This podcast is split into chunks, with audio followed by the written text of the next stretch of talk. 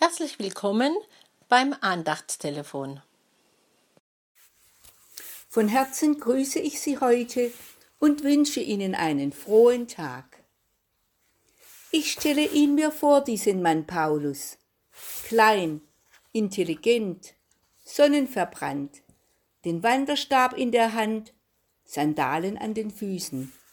Eine kleine Gewalt, sonst hätte er nicht all die vielen Kilometer gehen können, um Gewaltiges zu verkündigen, das bis in unsere Tage hinein Kraft hat. Wer war er, dieser Paulus, einst Saulus genannt?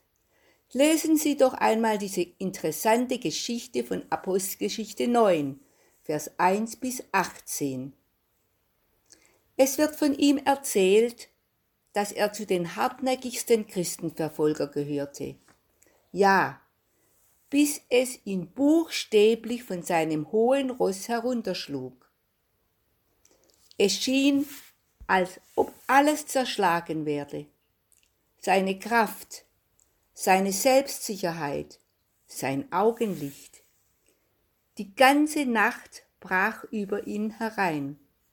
Es schien, als ob er die ganze Gottesverlassenheit am eigenen Leib erfahren müsste, um nachher umso kräftiger von dem zu verkündigen, der das Licht in sein und unsere verwirrte Welt bringt, sich uns und ihm zuwendet und unseren Alltag gestalten will.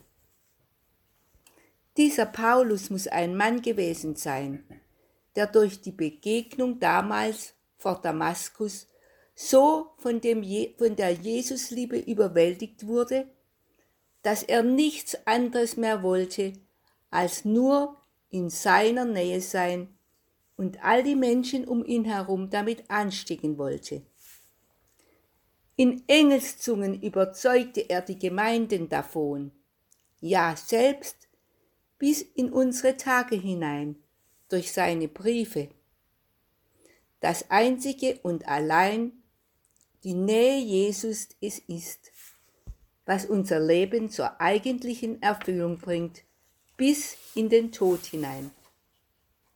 So schreibt er im 2. Korinther 12, Vers 9 das viel zitierte Wort, Lass dir an meiner Gnade genügen, denn meine Kraft ist in den Schwachen mächtig. Könnte das heißen, lass es dir genug sein, dass ich bei dir bin. Lass es dir genug sein, dass ich dir Kraft gebe. Lass es dir genug sein, dass du schwach sein darfst. Lass es dir genug sein, sagt Jesus. Nicht du, sondern ich, das reicht. Wenn ich das buchstabiere, stellt sich bei mir alles auf den Kopf. Nicht mehr ich, sondern Christus, sagt Paulus. Häng dich an Jesus.